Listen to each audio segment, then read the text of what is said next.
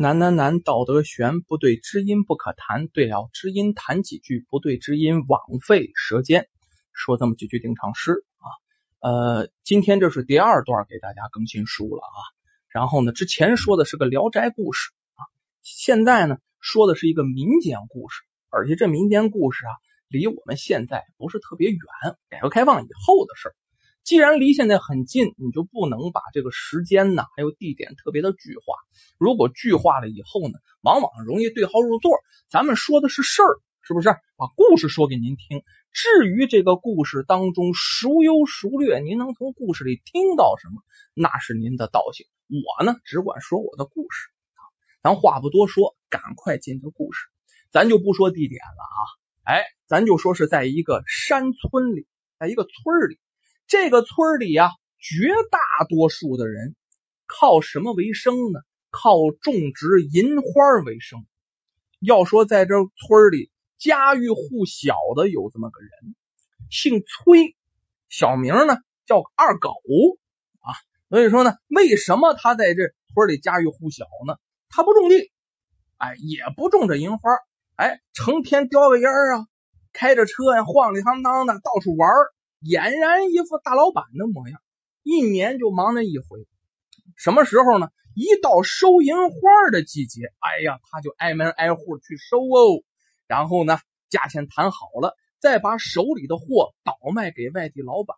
这一来二去呢，挣个中间的差价。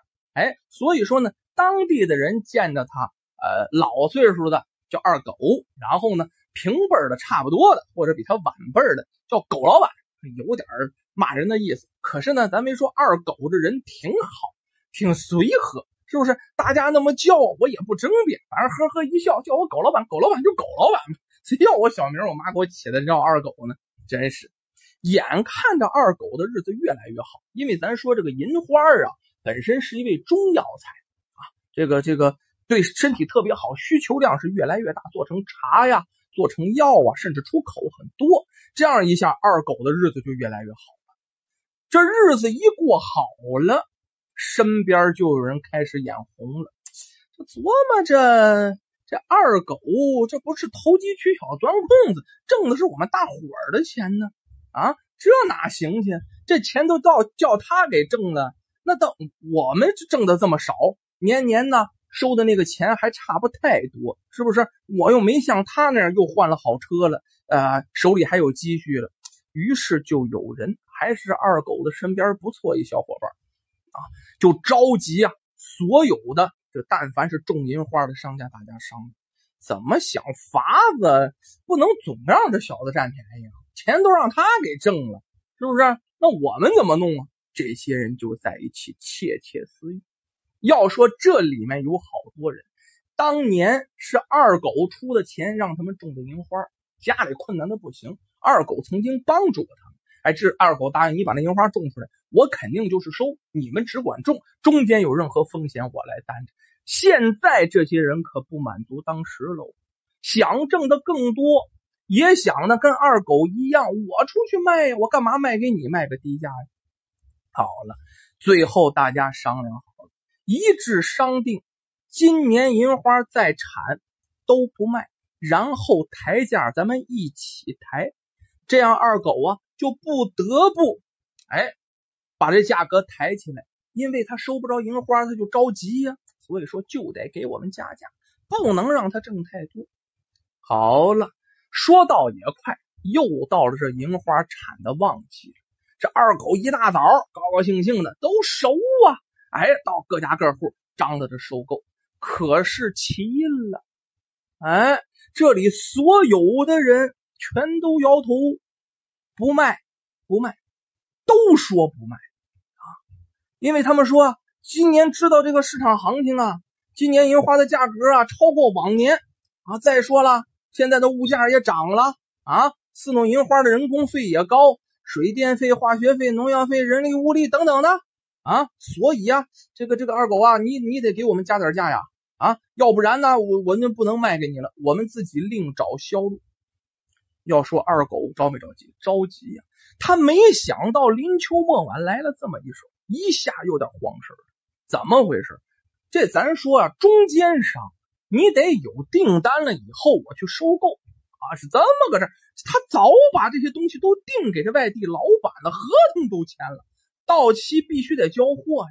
眼看着日期到了，这没东西，我拿什么交啊？这一下可真就是啊，庙里着火，这真是慌了神儿。于是他赶快上外地呀，蹭蹭的找到那外地经常合作一老板。要说俩人合作多少年了，情面还是有的，跟人商量能不能把这价格抬高一点啊？这样要不然人村民他不卖了。现在要不说大家说的也有道理，最近呢。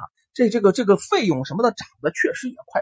再者一说了，多少年不涨价了，你不给老百姓提提价，他也没有动力。这二狗还反复跟这老板说啊，要说他跟这老板打交道多年了，俩人跟铁哥们一样。之前到老板那里呢，哎，一五一十的一说，哎，没说这老板不错，连忙跟这二狗说：“兄弟，你放心，抬价没问题，你去收，有多少收多少，加价算我的。”哎呦喂！这一下啊，这这这二狗像得了大赦令一样啊！哎，没想到啊，这么多年处下来的老朋友，这老板这么仗义，领了圣旨了，屁颠屁颠的回去找乡亲们收购。咱说价一调上去，有钱能使鬼推磨，有钱能使磨推鬼呀！这价一调上去，这村民呢不用上门，蜂拥而至啊！这都都把这个这个银花全都卖给了二狗。这一天都这二狗过秤结账，咱没说嘛，他之前手里没预备那么多钱，按照原来的价格预备啊。然后呢，可这二狗啊，按新的合同这收购啊，时间不大啊，陆陆续续的银花是买了不少，可是他手里也没钱了。到后来的来的来的这个村民呢，先观望，还能不能涨一涨？之前的人钱都拿走了，后来二狗手里没现银，哎呦喂，后边的乡亲可不干喽啊！你之前卖给他们都还有钱，到我们这儿这没钱啊！啊，这这有的着急。要说这农民啊，也是你那东西搁到家里，它就剩烂了，不是吗？你必须得交出去啊！哎呀，没想到这二狗咬咬牙，把手一挥，老少爷们们，老少爷们们啊，我二狗在这也多少年了，祖祖辈辈都在这儿。如果大家相信我二狗。我呀，先给大家打个欠条，等把这些银花啊都送走了，我就是挨家挨户，我也把钱给你们送到。大家一看这二狗也不好说，是啊，于是呢，写个欠条吧。问题是你要你不这么做也没办法，你也卖不给别人的时间都过了，就把所有的银花都卖给了二狗，打了个不少欠条。要说转天呢，二狗赶快雇车呀，把这银花都划到一起，送到外地老板那儿。等银花都卸完了啊，把雇的车呀也都遣散了，你们回去吧。这二狗来到外地老板那结账啊，满心欢喜的兄弟，该结账了。哎，等着老板给自己结账的时候，这老板这脸啪就翻过来了，一反常态。以前哥哥兄弟抱肩搂背的，现在冷冷的跟这二狗说：“哼，我早打听清楚了。”你跟你们那些乡亲串通好了，抬价蒙我是吧？啊，合着伙的算计我的钱对吧？哎，你哥哥我吃素的啊，说吧，你现在把这银花给我拉走，我一个不要，还是按合同上的价格给我原来那个价格。记住，想怎么办？二狗听到这儿，晴天霹雳啊！没想到这么好的老板，咱俩关系这么好，你出尔反尔，说了不算，算了不说，脊梁沟阵阵发凉，颤着声音求啊，兄弟兄弟，你高抬贵手啊啊！你我赔点，可你别让我赔的这么惨呢。可是外地老板根本不听他任何解释，斩钉截铁坚持自己的意思！你是把银花都拉走，我不要了。还是就按原来的价格给我。二狗说到这儿，大汗立了下来。为什么？知道自己栽了，这是自己肯定是栽在这上面上。因为自己如果把银花拉回去，就得补偿外地老板的违约金呢，是不是？那得赔多少？心里只能暗暗骂娘了，就怪自己当初太轻信这个人了，太讲情义了，硬着头皮把账给结了。按原来的价格结的账，这中间差价老大了呀。然后呢，怎么办？那面还打着多少欠条呢？直接把车开到二手市场，把车就给卖了。二狗晚上回家，一头栽到床上，再也没起，气贯胸口，好悬没吐了血。第二天天刚亮，他那车不挺好吗？卖了点钱，挨家挨户的把前一天啊没结的账，那些乡亲，再加上不还有点尾款吗？这不是按原来便宜的价卖了，还有点尾款，把乡亲们的账全结了，一个人的账都没欠，自己赚了个两手清风。要说啊，乡亲们欢天喜地，今年挣的多呀！哎，只有一个人，就是二狗送完的最后一件，叫李爷，腿儿都软，拖着沉重的腿啊，从李爷家出来。李爷爷跟出来，嘿嘿，你小子这次血本无归了吧？那狗日的外地老板把咱给欺负了。不过你放心，咱会等着他。来年呢，咱叫他咋吃的咋吐出来。要说这李爷爷真不善，又一年银花收购旺季的时候，这二狗在李爷爷的帮助下，早早把这银花都收好了，囤起来了。不过这次他给大家打的都是白条，没钱了。这一年怎么熬来的？好像连饭都没吃上。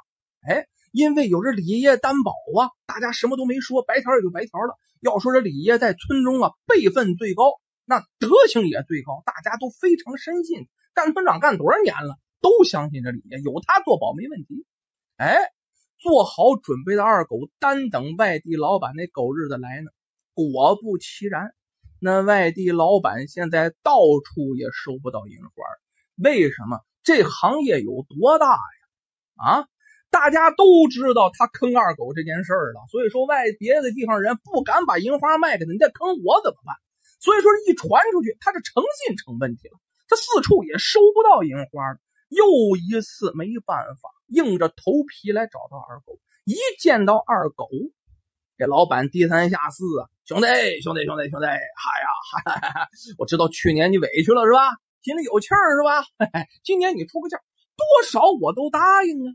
哎，这外地老板那虔诚那诚恳，这小腰猫的，呃，出多少啊？这回啊，轮到外二狗翻着小白眼儿，出多少啊？可是多少啊？我也不卖，你你我不卖给你，我另找销路。外地老板碰了一鼻子灰，好说歹说，就差没跪下了，灰溜溜的走了。可是二狗心里有数，他还会来找的。果不其然，第二天没别的地方可去，这外地老板又来了。这次来啊，哎，不跟上次一样了，不是自己来的，还带了个说客。这又见到二狗，哎，这见到二狗以后，这说客您猜是谁？就是之前那个李爷爷。这李爷开门见山了，二狗啊，虽然他欺负过咱，但咱可不能欺负外地人呐。叫他出个价，如果可以啊，咱就给他救个急。再说啊，乡亲们也等着用钱呢，不是？二狗听完，什么都没说。经过一番讨价还价，最终以往年三倍的价格呀，把这银花给卖了，还是卖给那外地老板啊。这李爷爷高兴，召集大家兴高采烈来领钱的时候，这时候二狗脸上没有一点高兴的样子，因为什么？他为什么不卖啊？他就防备这外地老板呢。再有什么幺蛾子是其一，第二发现自己以前错了，错在哪儿？鸡蛋放在一个篮子里才会出这样的事儿，这是一。第二呢，没有拓展思路，所以说这一年的时间他没干别的，他早在网上和多家外贸公司价格商量好，就等把这数量给凑齐了。今年要的量比往年多得多，眼看这数量就够了，不用等多长，再等十天半个月。这些银花就会卖到去年五到六倍的价格，现在才卖了三倍，可是他现在外面值五到六倍。即便是这个外地老板拿了三倍的价格，他转手往外一卖，其他的外贸公司他也能翻着番的挣，他能把今年的损失全部捞回来。所以说，二狗没怎么高兴。这没大家没多挣着钱呢，光看见眼前这点蝇头小利了。可是他为什么没说？他还是放弃了这次挣钱的机会呢？因为他心里清楚，今年村里有几个娃考上大学了，这周准备用钱，家家急等着用钱。可是这个急等着用钱，损失的会是更多的钱呢，不由得二狗一声叹息。从那以后，二狗啊，再不仅限于在本村收这些樱花了，他又拓展了好多收购的地方，他怕再出现以前那样的事情。